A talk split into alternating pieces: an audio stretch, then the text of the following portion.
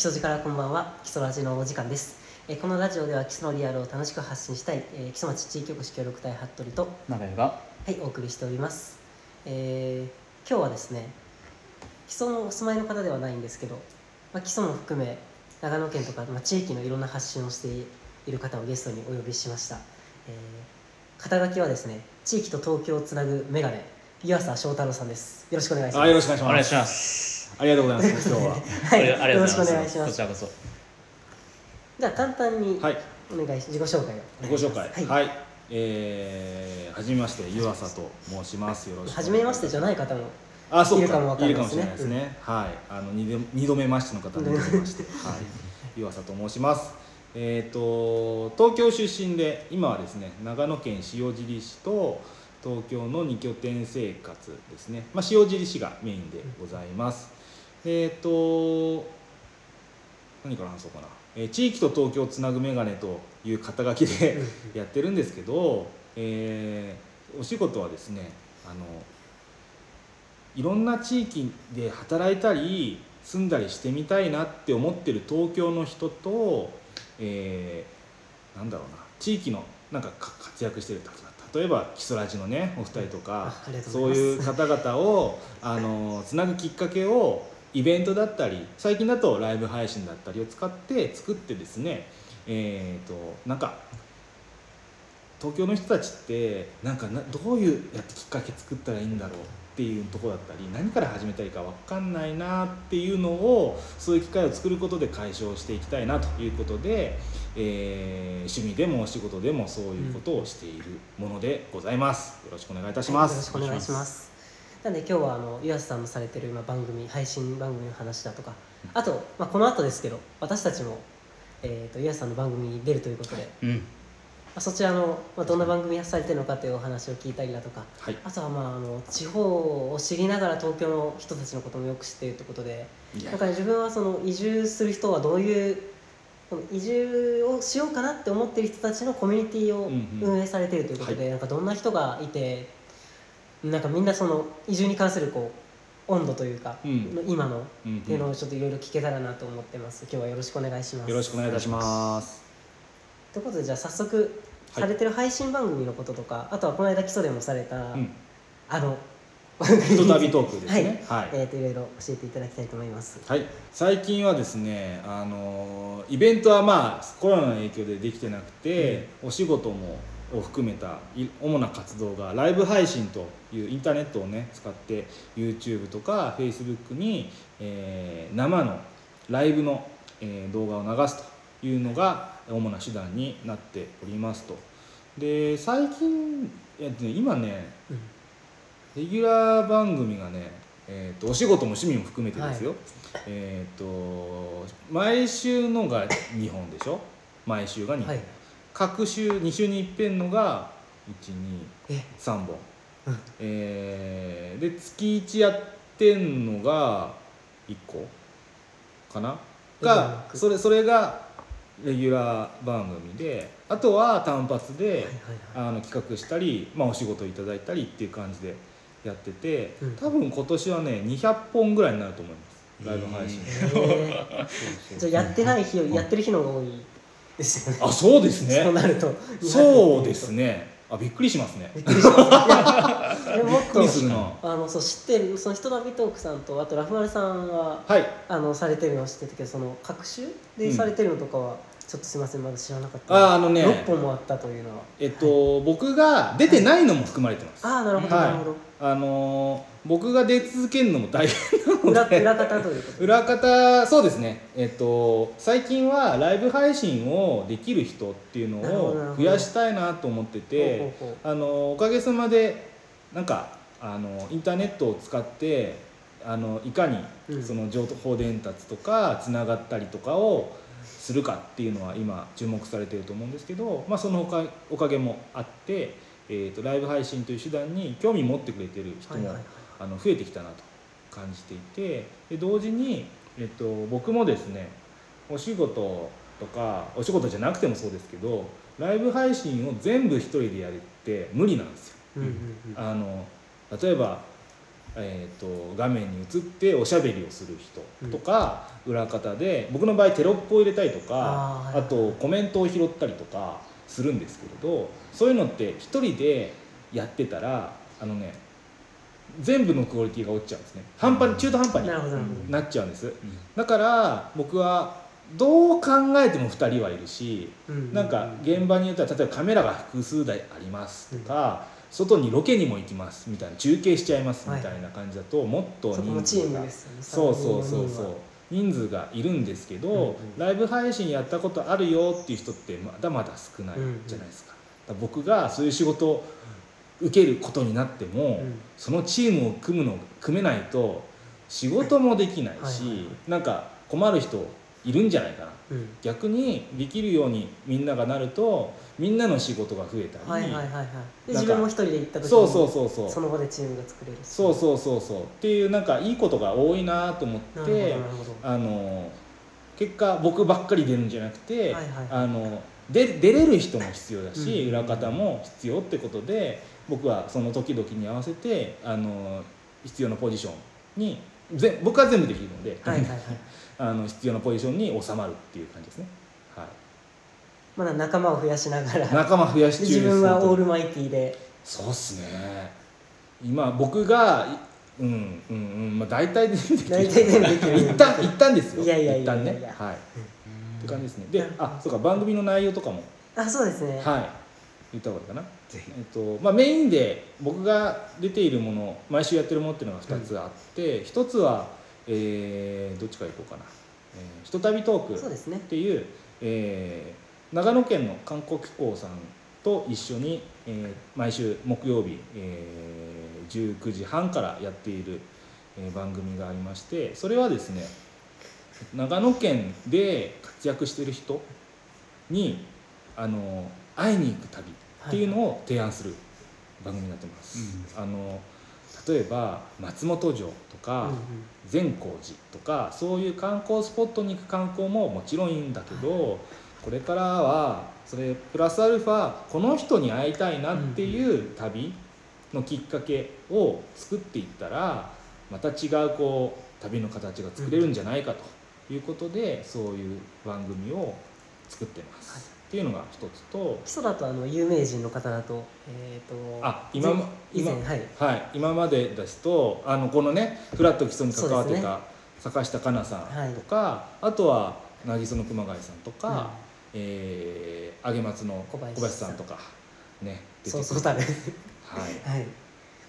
そんな感じですね。それが一つ、はい。ともう一つは、えー、と今日お二人に出ていただくはい「えーラフマル」という番組があってこれあの一番長く僕がやってる、番組でして、えー東京の人たちに地域の人地域の皆さんとつながるきっかけを作るためにこの人面白いから会いに行ってみたらとか逆に東京の人をゲストにすることもあって、はいはいえっと、この人は地域とうまくつながってるから真似してみたら参考になるよっていう意味で東京の人をゲストにしたり。うんあのとにかくこう地域につながるきっかけになるような要素を持ってる方を、えー毎週ゲストで呼んであの主にオンラインなんですけどね、うん Zoom とか今で言うとストリームヤードっていうツールを使って、はい遠隔でゲストを呼んで、えー、とやる番組になってます。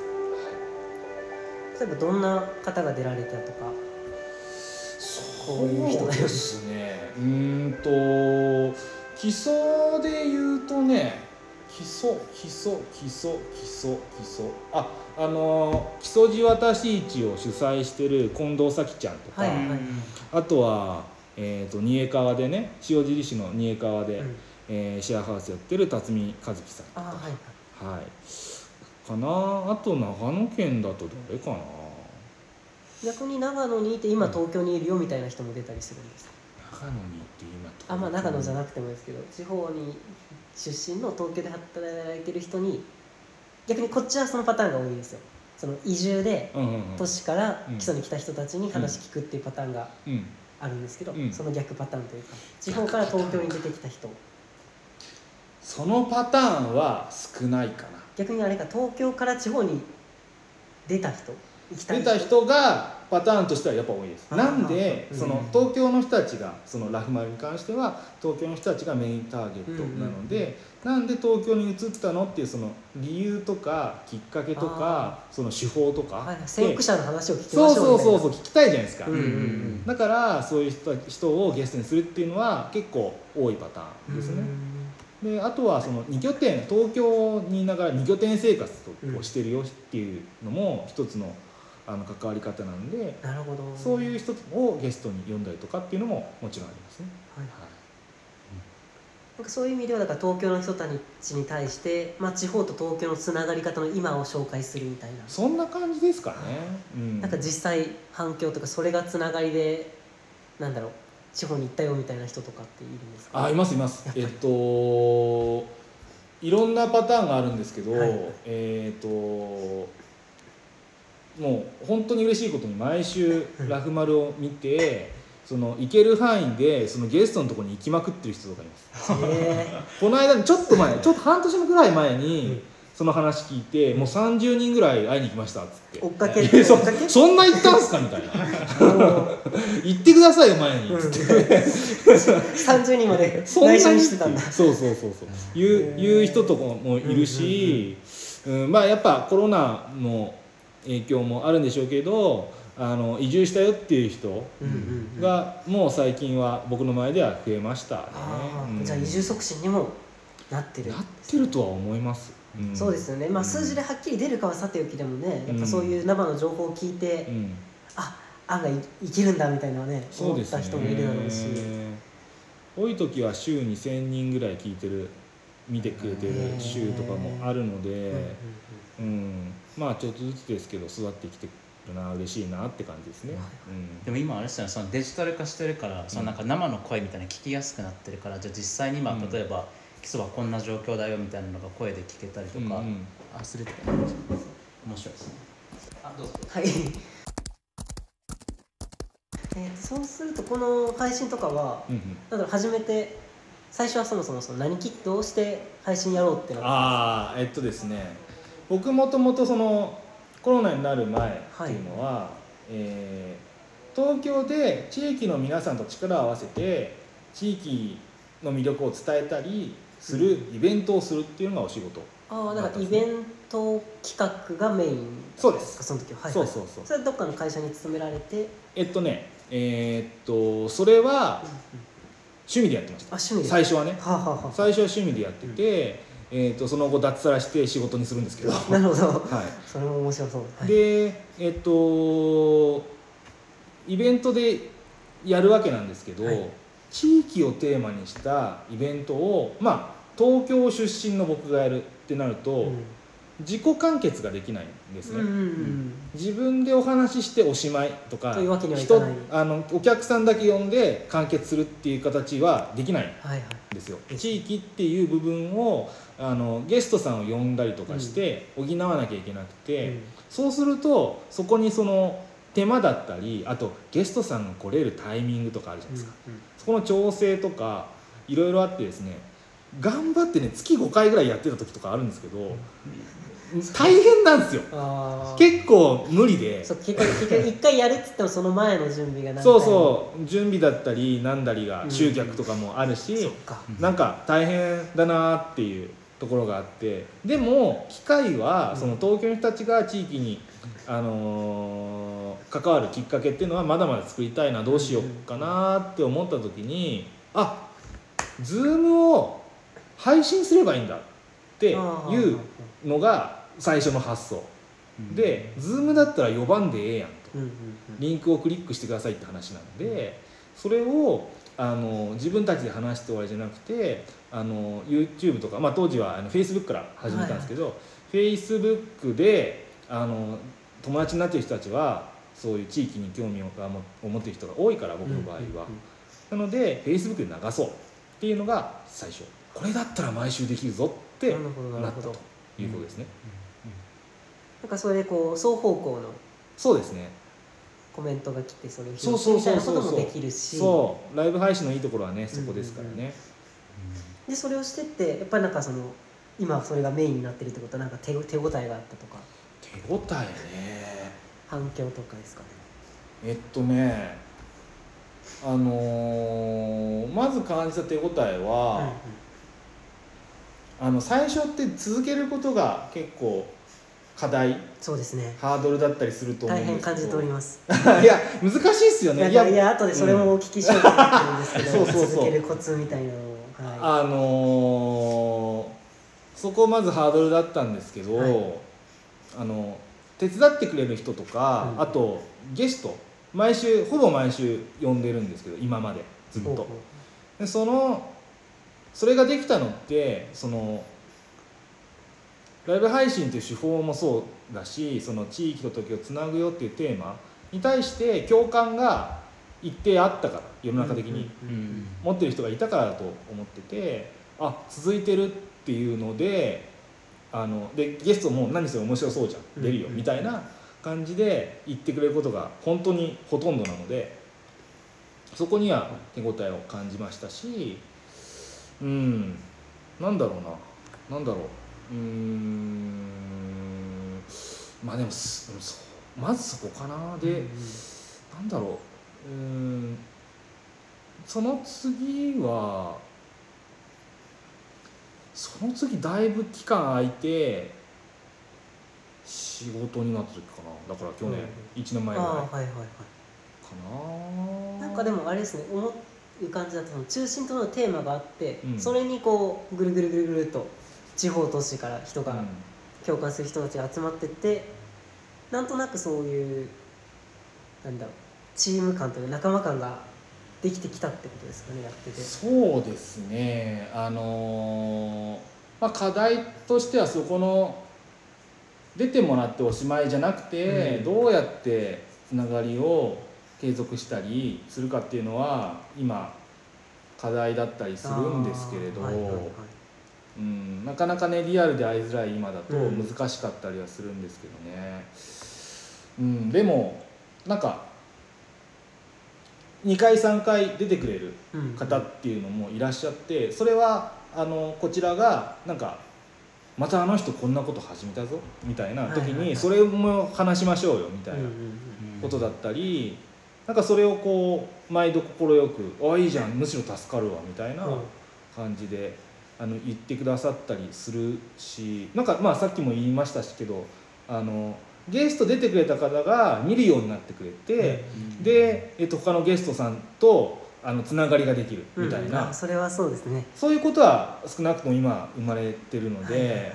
ねあのそういうところには手応えはやっぱり感じますよね。うん。はいそれ僕たちも感じたところでなんかその聞いてくれた人が、うん。その出てくれた人と聞いてくれた人がなんかそのキストラジまあ僕らのそのうん。ポッドキャストを、なんかをなんかきっかけにつながるみたいなめちゃくちゃ充実感っていうかもうやっててよかったいやな本当ですよ。これが思います本当にそう、ね。それは一番、うん。嬉しい。普通に嬉しいというか。ね。うん。大きな理由ですよね続けていく、うん。いや、うん。そうなんですよ。本当そうで、うん、それがそうそれを起こしたいからやってるようなもんで、はいはいね、それこそ最初なんて最最初も今もそうですけどお金になると思ってやっ直接お金になると思ってやってないので、うん。う んそのえー、とそういうつながりがどんどん生まれてくれるっていうところが一番のこうリターンだったりするし、モチベーションですよね、うん。うん、それはもう本当その通りですね、はあとなんか普通に出てくださいって言って出てくれるだけでもすごいなって普通に思うしいし、うん、それはなんか最近よく感じるですよね。い、そうですね、なんかそういう人たちが周りにいるっていうことを確認できるだけでもうん。すごくあそうだわ。嬉しいしそうですね。その人たちと話す機会をその配信なりを通して作れるっていうところがそうでもないとなかなかねそうそうそう聞いたりとかそうできないですから。そうですね。そうなんですよそれがもう嬉しいなと。で僕なんか自分が嬉しいっていうことは聞いてる人で嬉しがってくれる面白がってくれる人もいるんじゃないかなっていうので、まあ、やってますよね。うん。やっぱでも共通してることがあるっていうやっぱ配信としてねん。そうですね。んそこが嬉しいとこですよね。充実感もすごいあるしね、あとなんかうん。モチベーションじゃないところでの続ける秘秘訣みたいなのってあったりしますか？そのまあモチベーションはもちろん今おっしゃったようなことであって、うんなんだけどまあだからこれ流すかどうかはさておき、うん運用するっていう上ではいはいはいはい。なんか続けるためのになんか気をつけてることとか。あーえっとこれは泥臭い部分で。続ける、まあ、コツみたいなもんですよね、はい、工数を減らす。まずは。うんうん。最初はですよ高高定数高定数ですね、あの高定数が少ないと思ったからライブ配信という手段をそもそも選んでいるんはいはいはいはい。ですよ例えばよく比較比較されるのが YouTube でよくあるあの編集動画。うん。うん同じ動画なのであの皆さん比較というかあの似たようなもんだと認識されてると思うんですけど僕の場合はですよ。うん。僕の場合は撮った後に編集するっていうのが死ぬほど面倒くさいんです はいはいはい。もう僕は過去にあんまり興味持てないので。うん。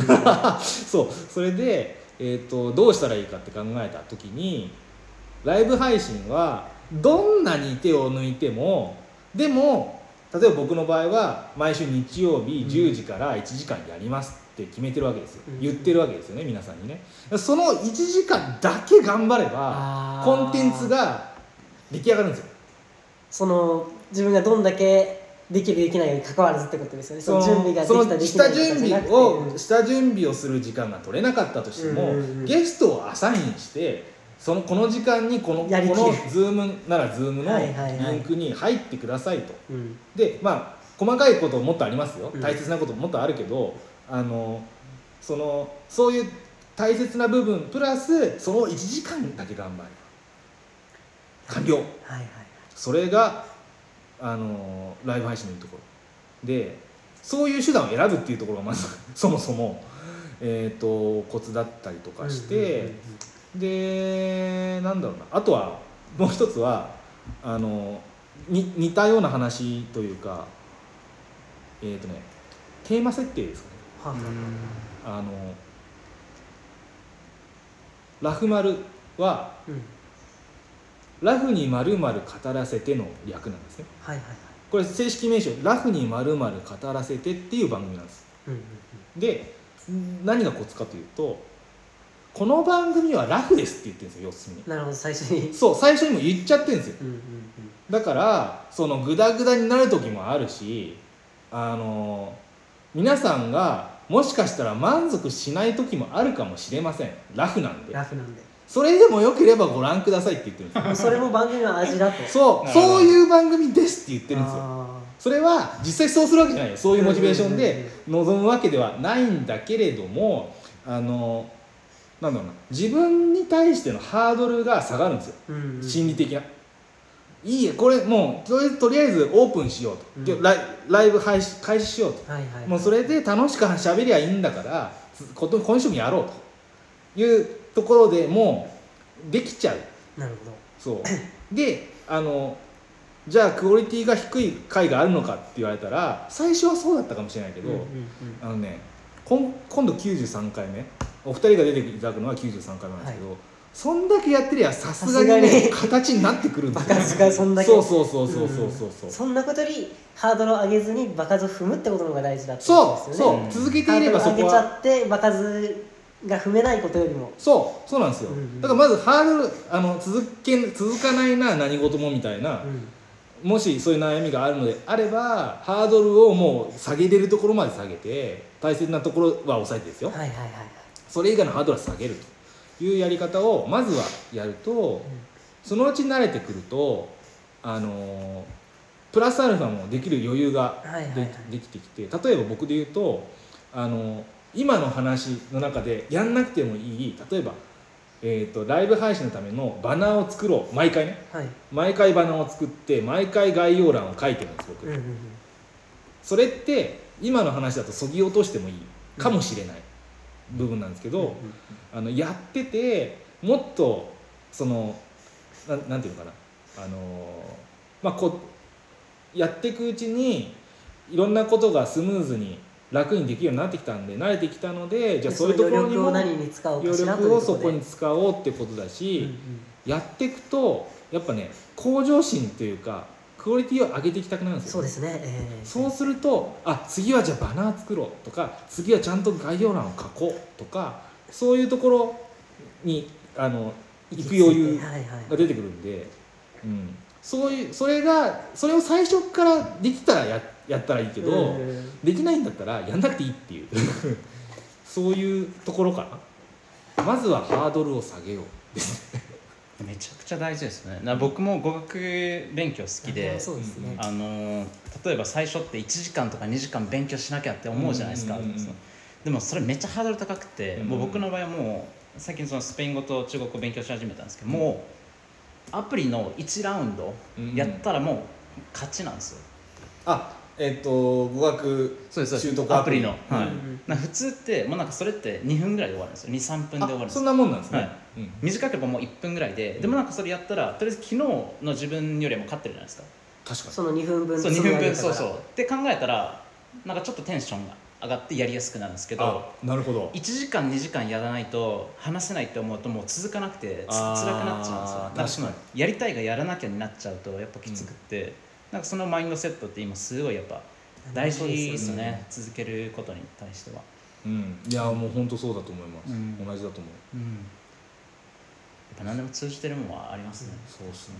結構やっぱりそのエコにやろうっていうところとかも、結構基礎ラジの黎明期に似てますよね。最初の方も、でそのエコにやってって余裕ができたからちょっとインスタ頑張ってみようとかあそうそうそうそうそれでいうそうになってでそこの取捨選択はそこでうんされて、うんで慣れてきたらもうちょいじゃあクオリティ上げたいなとか、うん。そういうのの繰り返しですね。本当そう。本当そうです、これは26回目なんですけどうん。基礎ラジ、で週2でやってるんで。あ週2でやってんだ。週週2なんです。週2はすごいね。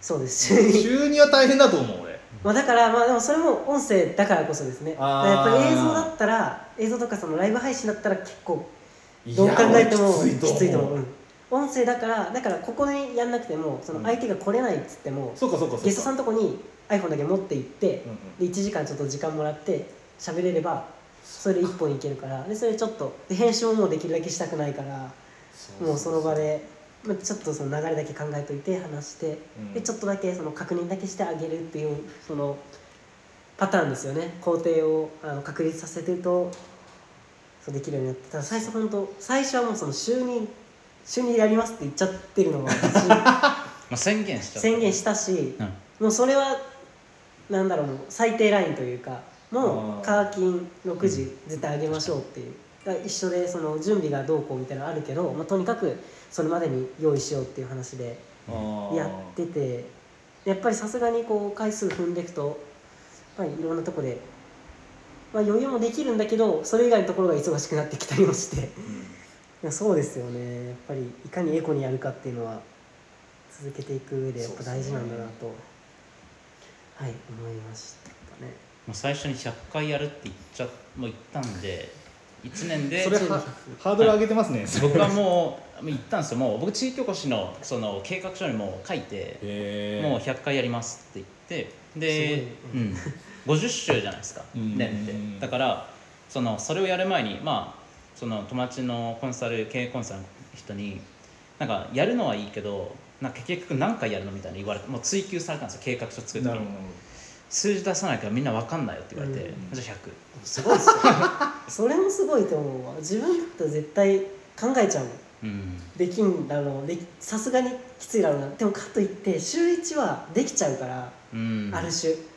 なんかある意味いい感じの多分成長できるラインだと思うんですよ。なんかうん。1回3回は多分結構もう。3は無理よ。3は無理。よあー無理。本当無理。3 はでも2って本当頑張ったら届くし。そうで、あのーその頑張るために工夫をするじゃない、うん。工夫したらできるのラインだから努力とか。まあね。ちょうどいいですよね。なんかよくそのこれせなんか植物とかってあのストレス与えると甘くなったりするじゃないですか,、かトマトとかも水あげないとめっちゃ甘くなるみたいな多分それと一緒な感じで。確かに。なるほど多分そんな感じにちょっと僕感じてる。目標設定としてそのそうそうそう。頑張らないとできないけどやればできなくはないみたいなところでちょうどそう続いてて、だから本当20回やるまでに、まあ、もちろん今も全然できてないことたくさんありますけどそのすごい成長できてるとは思うんですよね。やっぱり考えなきゃいけないっていうのがあるから、うん。それを今93 93そういでやすごいやすごいと思うんですわ。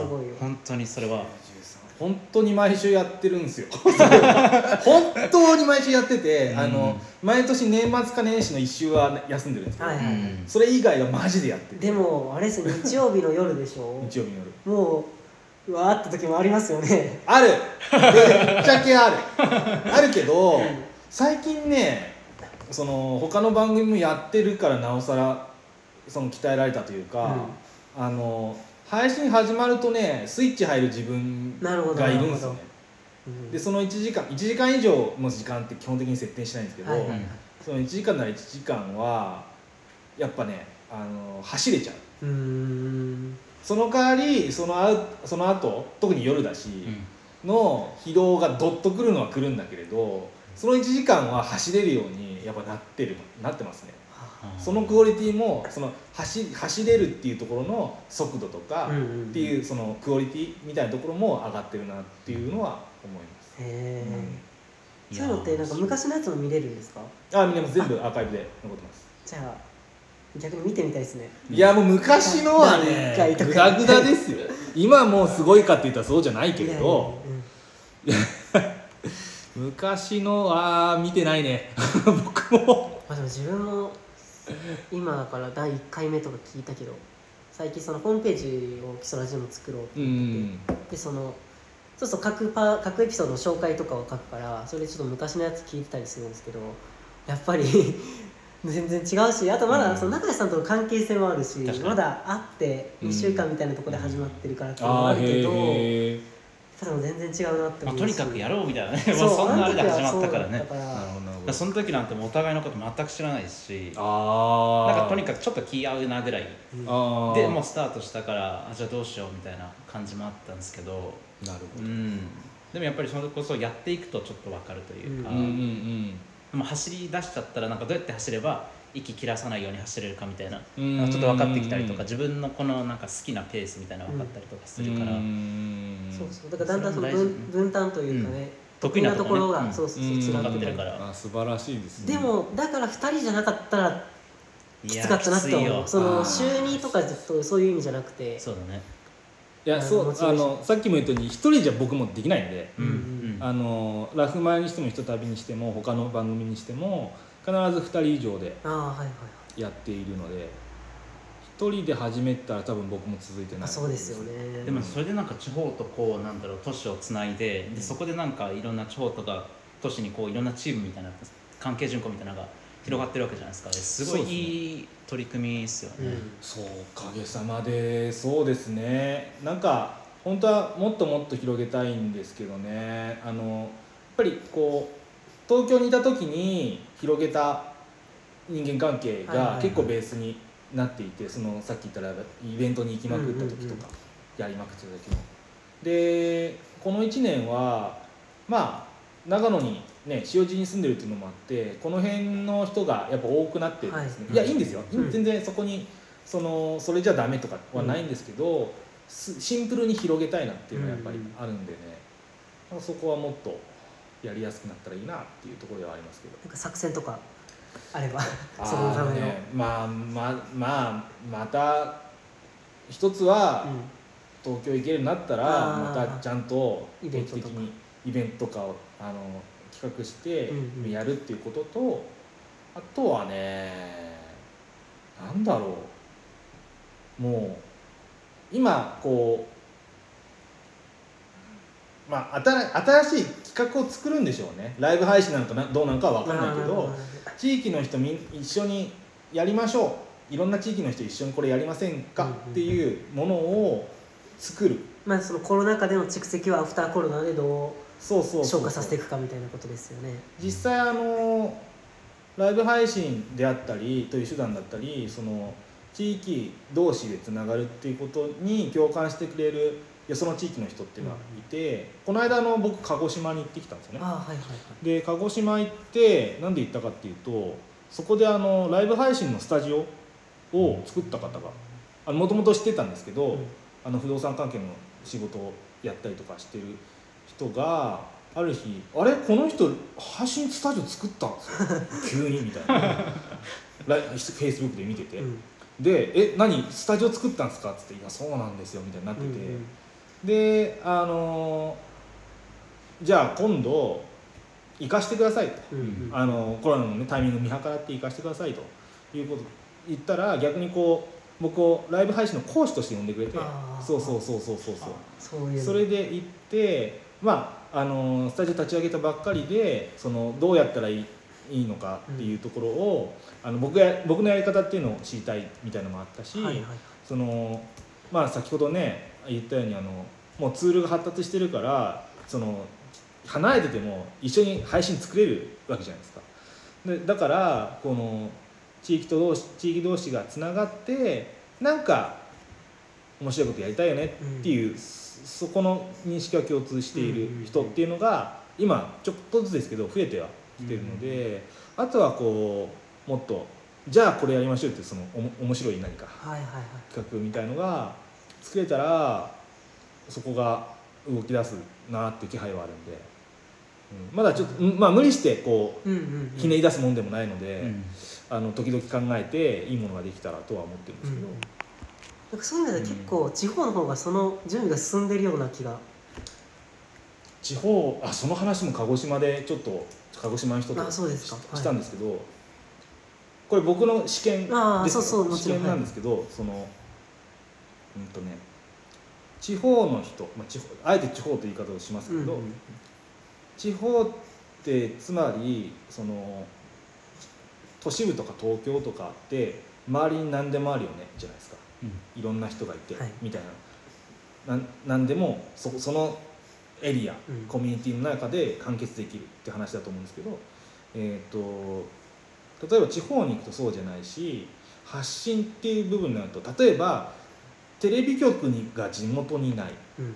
この地エリアにないとかラジオ局がないとかって普通だと思うんですよ。うん。普通じゃないですか。要するにしゅ発信の手段がうそれまでは自己完結できませんでしたなんですよね。それがライブ配信だったらそれに似たようなことできるぞっていう世の中になってきてじゃあそれを自分たちでやろうって思う人っていうのは自己完結が今までできなかった人たちなんじゃないか。地方の人たちなんじゃないにその傾向がやっぱり強いんじゃないかっていう仮説はその時生まれましたね。ああそうかだから思いがあって技術が追いついたから花開いたみたいな。そうそうそう。単に例えばおお金を稼ぐためとか、流行ってるからやるとかっていうのはどこでも起こりうるけれど、自分たちが発信したいこれっていうのがもともとあって、はいはいはい。それをどうやったら発信したらいいんだっけっていうその課題に対してその自分たちが取り組まなきゃいけないっていう状況の人たちっていうのはやっぱり都市部の人たちじゃないんじゃない？確かに。ああだからそういうことですね。その当事者意識のがやっぱりそう全そうそうそう。然地方の人の方が持ってるから。でそそれこそその発信とか、ねまあ、ブログとかいろいろ手段はあったけれど、うん。動画とか生配信とかっていうものに対してのハードルもいよいよ下がったということがうん。世の中的にも認識が広まってきているから、そこに手を出すっていうのはやっぱりそういう人たち。なるほど必要に駆られている人たち。なのかもしれないねっていう話。いや勉強になります。いやそれめちゃくちゃ面白いですね。なんかでもそれ逆に言ったらその地方から、まあ、新たな、まあ、スターじゃないですけどそういったやっぱ光る人がどんどん出てくるわけじゃないですか、うん。それすごい面白いなと思って YouTube がっていうプラットフォームがあるからその例えば地方にいても都会にいても発信できるようになったりとか、うん。SNS でいろんな情報交換できたりしてで、まあ、僕たちがやってるポッドキャストみたいにこう別にパジャマ着てても寝癖ついててもいいようなそのなんかもう話すこととか経験がコンテンツになるみたいな、うん。でなんか多分そういったなんだろう探してた人たち発信方法をその人たちにとったらなんか今ってすごい面白いしなんかそれを、まあ基礎ラジも基礎で、まあ、こういった発信の仕方あるんですよみたいな風にもちょっとは、まあ、3か月ぐらいやってたらね少しはなんか伝わったのかなと思うし、うんうんうんうんで実際そこってどこで聞けるのとかそれってラジオなのみたいなうんうん質問が結構多いんですけどいやこれって好きな時に選んで聞けますよみたいな、うん説明するとおおみたいななってあじゃあちょっと家事の時に聞いてみるねみたいな言ってくれる人がいて、新しいなんだろうな情報の伝え方みたいなのが広まってきてるのはやっぱ面白いですよね。うんうんなるほどね、うん。いやそうですよねうん。やあのまず周りからというか、うん。あの僕にしてもキスラジのお二人にしてもそうだと思うんですけど自分たちが動いてるのが見える範囲うんの人たちにまず伝わるじゃないですか、うん。かやってんなっていうのが見えるから、うん。確かに確かに。でそこからこう広まっていく部分っていうのもやっぱりあると思うので、うん、でねその視聴者数とかが増えていくとそのプラットフォームもなんかその優遇し始めるというかねあの関係ない人のところにも表示させてくれる頻度が上がったりとかね。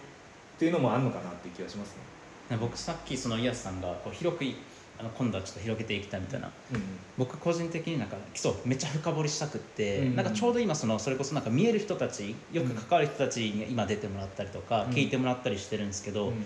なんかもうめっちゃおばあちゃんとかおじいちゃんとか話したくって、もうめっちゃ深掘りしたいっていうのが今、うん。まあ、20回超えてきてからやっぱもっと強くなってきて、うんうんなんかそのそれが結構基礎の魅力みたいな僕うん。僕が感じるものなので、それができるようになるためにはやっぱある程度のこう回数みたいなうんのもやっぱり大事なのかなっていうのを聞いてて思ったですね。そうですね。爆発って強いですね。うん。数の、うん。うん。なんかそういうこう特定の例えば地域とか、まあ、うん。テーマもそうかもしれないですけど、それに対して深掘れるのってやっぱりそれはそこにいる人たちが強いと思うので、あのそういう人たちもいるよっていうことをちゃんと必要な人に伝えるとか、うん。じゃあ鹿児島でも基礎でもそれをやってますと。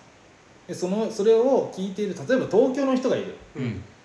とすると基礎が面白がれたら鹿児島も面白がれるんじゃねっていう話だと思うんですよ。確かに確かに、なんかそういうばたあのやり方の一つですけどそのバリエーションがあるってことをちゃんと知らせるってことだったりあの2つを比較してみるっていう手法もあるじゃないですか。からそれはやっぱりつながってないとできないからあのそういう手法をつながることで初めて取れたりとかっていうところがもっとなんかできたら面白いしなっていう。なんか東京を東京生まれの僕からすると、まあ、そういう切り口が新たに生まれるとそのあそれ面白いなって思ったりうん。行ってみたいなって思うきっかけがまた増えるなって思いそこがそれはすごくもうシンプルに嬉しいことうんですね。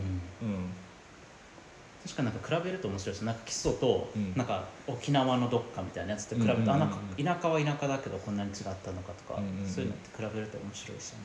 なんかそれが多分僕は本当に超田舎出身なんで、うんうん。その都会の人がどういったなんだろうこの田、まあ、地方とかうん。自然が多いところのなんどういうふうな魅力を感じてあんまり個人的にあんまり分かってないところがあるんですよね。もう自分がそこで育ってないしいろんなとこ行った時もめっちゃ地方に住んでるんですよ海外とかも、うんうんうんだからなんかその都市部に住んでる人で地方に行ってみたいとか、あのーっていう人の気持ちとかはあんまり多分僕分かってないからなるほど。結構今回楽しみにしてました。なるほどですね。うん。補足をすると、はい。多分ね視聴者の人たち、うん。まあ、東京の人たちに向けて配信僕してますって言うじゃないですか、はい見てる人って東京に住んでても東京出身じゃない人が多いと思います。うん。それは東京じゃなくてもじゃあ地方都市だったりする可能性も結構高いとは思うんですけど、うん。一回ねそのえー、とコロナ前に何人ぐらいかな5人ぐらいその老会室のメンバーを集めたイベントやったことがあって、はいえーとそこであみんなの出身地知らねえうんうんでうん東京出身の人っています？っていう聞き方をしたんですよ、はいしたら僕含めてね3人ぐらいだったんですよ。はいはい50の差、えだから10%以下。うん。なんですよ。っていう多分そその割合ってそのラフマルの視聴者の割合と基本的に変わんないだろうなと思ってて、うん。だからこのテーマに主に興味を持っているのは東京以外出身の東京に住んでる人。っうん。うんていうことは言えるからもしかしたらど田舎出身の人もその中にはいるだろうし、うん、それなんでなんですか？ねえっとね東京出身の僕から言わせると多分多分この主な要因か分かんないけど東京の出身の人のに焦点を当てると東京出身東京が田舎ですっていう人は例えば夏休みに田舎に帰るっていう経験をしないんですよ。うん。うんでそそういうことが積み重なると地方っていうものがそもそも発想になかったり視野に入んないんです。うん。何をするにも、うん。うん、まあレジャーはあるかもしれない。はい。レジャーあるかもしれないけど住む暮らす働くみたいなところで言うと完全に視野の外なんですね東京がだってあのただでさえ東京でなんか大企業勤めて、いい感じでやっていくのが一番いいっていうなんとなくの雰囲気って日本全体にあると思ってて、うん。そのそれを東京に住んでたらもう東京住んでるんだから東京住むでしょってなる。そこで働くっしょサクセスするっしょってなるんですよ。なる人が多多いと。だから地域をテーマにしたコミュニティとかイベントっていうものにしそもそも行き着かないうんうん発想として。なんですよ。それはあのー確実に働いてると思ってて地方出身の人がどうこうじゃなくて少なくとも東京の人たちが地方地域というテーマに引っかからないという事実はありますね、うんうんうん。そもそも概念を持ってない言葉を持ってないから。そうそうそうそうそう発想がない、うん。なるほど。ね確かに興味なんかこういうこの系の話をすると僕らもそういう人文系の話は大好きだから、うんいくらでも喋れちゃうんですけど、うんうん。なんかでもこの配信のこととかもかなりたくさん聞けたんでじゃあ後半ではですねそんな湯浅さん東京生まれ東京育ちの湯浅さんがじゃあなんでじゃあなんで今こういうことやってるのって話になるじゃないですか、うんうん地方その東京育ちだとそういう地方という概念を持たないということなんですけど、うんうんじゃあ今湯浅さんがこういう地方と東京をつなぐという、うんまあ、配信とかお仕事をされることになった、うん。まあ、わけというか、うん。まあ、その生い立ちというのもどんどん聞いていけたらなと、なるほどね。はい。はい。綺麗にその後半のお話に、えーつな聞いていきたいなと思いますけども、はい。そうですね。なぜ興味を持てたのか。2つ要因が大きく分けてあると思ってい。て、1つは先ほどお話ししましたけど前職が地域に関わるお仕事だった。っはい。ていうのは大きくてそれは本当に偶然というか地域の仕事だからついたわけじゃないんですよ。うんうん、ただ入った仕事入った会社で。入った会社であのもうちょっと詳しく言うとあの広告関係の仕事とかもしてたので、はい。その何かを PR するということにはあの得意だなっていう自覚があった。自覚があったんですよね。でその、えー、と前職の求人がね出ててそこでなんか知らんけど国のに関わる仕事で、うん。そのプロジェクトのことを PR する人うんうんうん、が、PR する力が必要であるっていう内容だったそこにはじゃあまだ地方の地の字もそうそうそう。ないや書いてあったよ。書いてあったけどはいうん。その当時の僕には見えてなかっなるほど。そうそうそう。はいはい、たなんとなく国のプロジェクトうん、PR する力が近い必要。うんなんかなんか面白そう経験したことないしやってみよう。はいはい。それで入った。んですようんうんう。んでえっ、と、まあ、選考過程とかその入ってみて、えー、と改めてこういう事業ですって話を聞くうちに、うん。あの理解するわけですね。あの地域のへの就職をサポートしますよはいはい。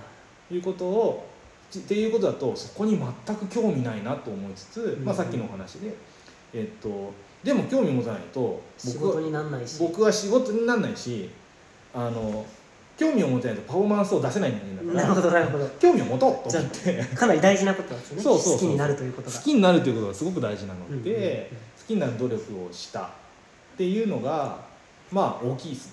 じゃあある種そこがもう岩下さんにとってのその初めての地方という概念との、まあ、出会いというかそうですね。そうなりますよね。いや本当にそう。ううんんだって働いたり暮らしたりする対象として見てなかった考えたこと。も、うん、でそれを、まあ、自分のこと最初は自分のことじゃなかったけど、うん。そういう人がいるうん。世の中には、だからそれをサポートするという意味で、えー、と自分が知ろう。っはいはいはい。ていう切り口で知り始めたらあ俺もそっちがいいなってなったっていう。それはどうなんで？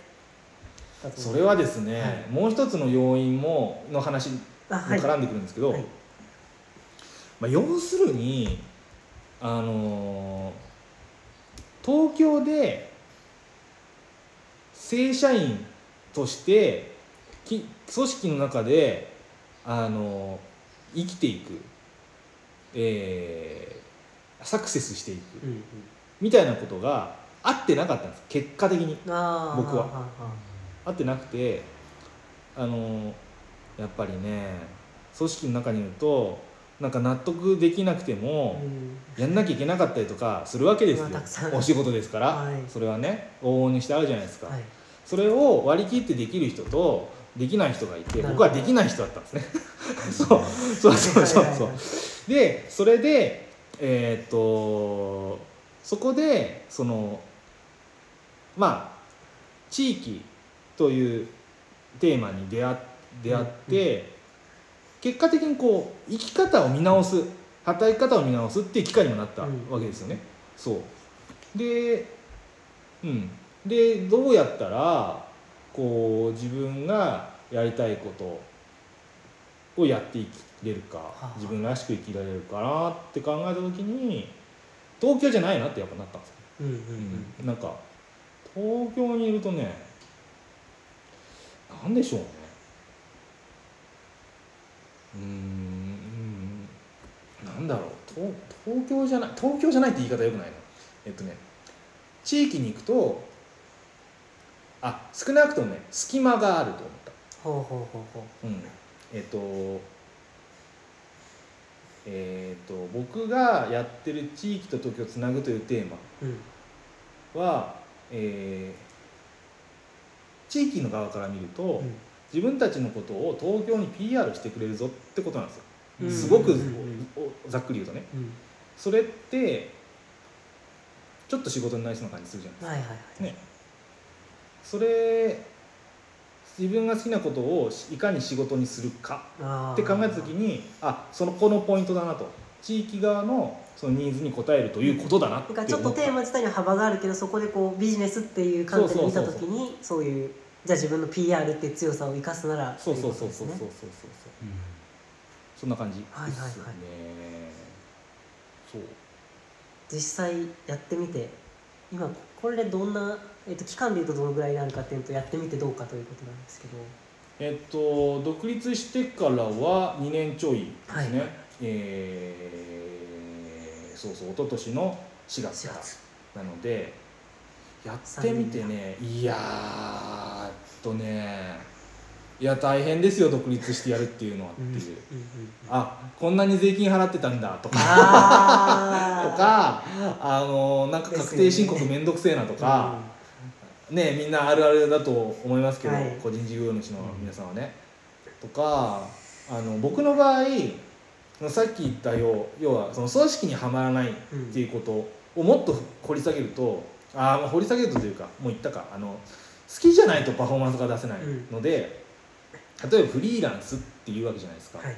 フリーランスになっても人から人からお願いされた仕事を受けようっうんていうことだけやってるとサラリーマンとあんまり変わんないんですよ。うん。うんそうそうそう。指示を受けてそれを遂行するっていうことなのでそこでは僕のモチベーションは上がりづらいんですよ。うんじゃじゃあどうしたらどうするかっていうと自分で仕事作るしかないんですよ。はいはいなんかもうそういう性格なんでそうするしかないって話なんですけど、うん。あのそこは大変だなって思ってますね。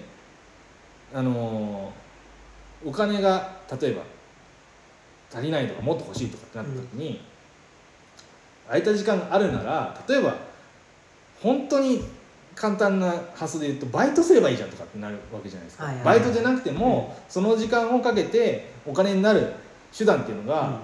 まあ、バイトもそうだし探しゃあるわけだからりますね。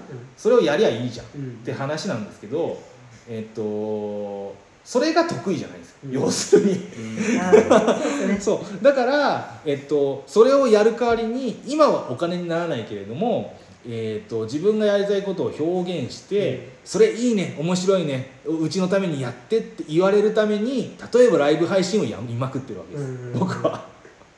そそれは現在進行形で大変だなと思いながらやってます、まあでも楽しい まあ楽しくないとできないですからね、うんはい、楽しくはやってます、うん、でもそれでだんだんその仕事とかにもつながってきてってことですおかげさまで今本当にありがたいことに。そうですね、いやライブ配信が仕事になるってすごいですよね。本当に。ねうんいやーなっちゃいましたね。間違えましたまあでもそのね長野地域では一番そういうのをされてる方っていうのは間違いないじゃないですか。あそうですかね。東東京だったらなんかもっとやってる人いるかもわかんないけど。まあでもいいですかね？地域テーマだといないかな、やっぱそのその界隈でのトップなんかそれこそまた鹿児島の話になっちゃいますけど、あはい。鹿児島の方が一応ね全国エゴサーチしたらしいんですよ。やっぱね僕しかいなかったみたいです、へなるほど。今んとこ。そうそうそうそう。やっぱじゃあそこまで尖っちゃうっていうのも。ある意味尖ったんでしょうね。結果的にだけど。そう。すごくニッチな分野でですけどね。好きなことやりまくってたら そっちに尖ってって、その結果そっか全国的にこう、まあ、ヒットするようになってきてってそうことですね。ね。まああとは全その付随して一人じゃいっぺんに一人じゃできないにしても、うんうん。あの全部うーやるノウハウは持ってるとか、うん。うん。うん。そうかそうか。そうそうそうそう。うんそうなんかそのどっかにヒットすればば仕事としてそうですね。もらえるし。そうですね。変な話こうえー、と請負仕事も、うん。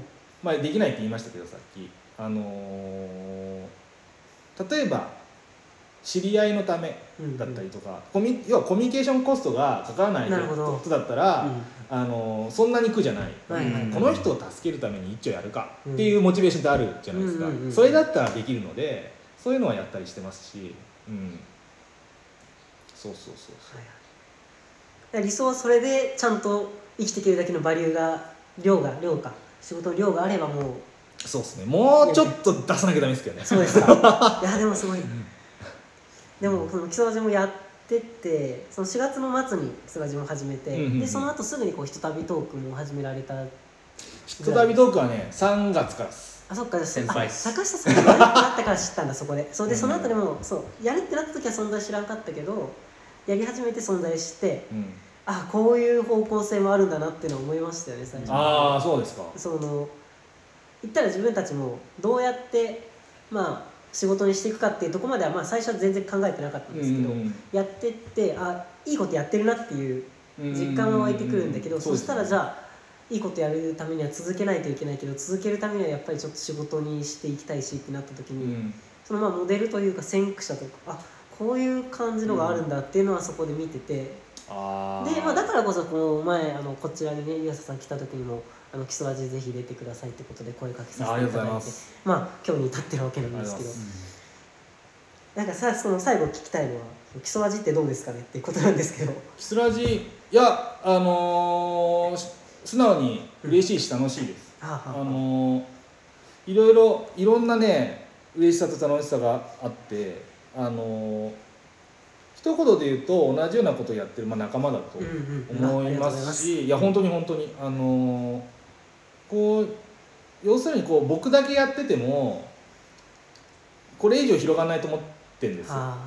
ライブは配信ということもそうだし、うん。地域というテーマに対してもそうだし。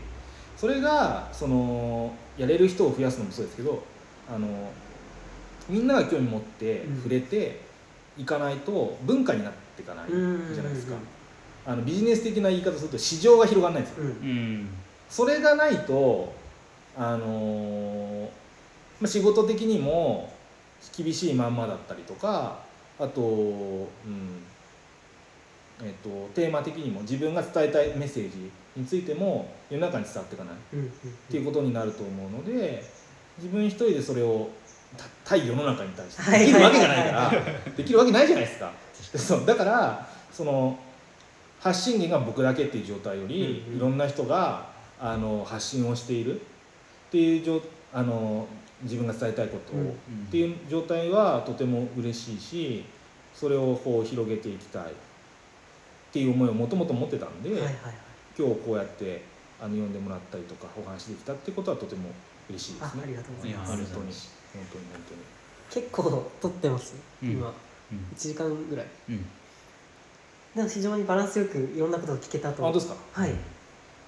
あと10分ぐらいであのさっき言ったテレカンがあそっかそっか。僕あるので、そうですね。はい、それそれそれまでだったら全然、はい。じゃあ最後に最後にこうえっ、とゆうささんの番組の、まあ、最初にちょっとちらっとありましたけど、はい。ぜひ紹介を最後。ああそうですね。はい。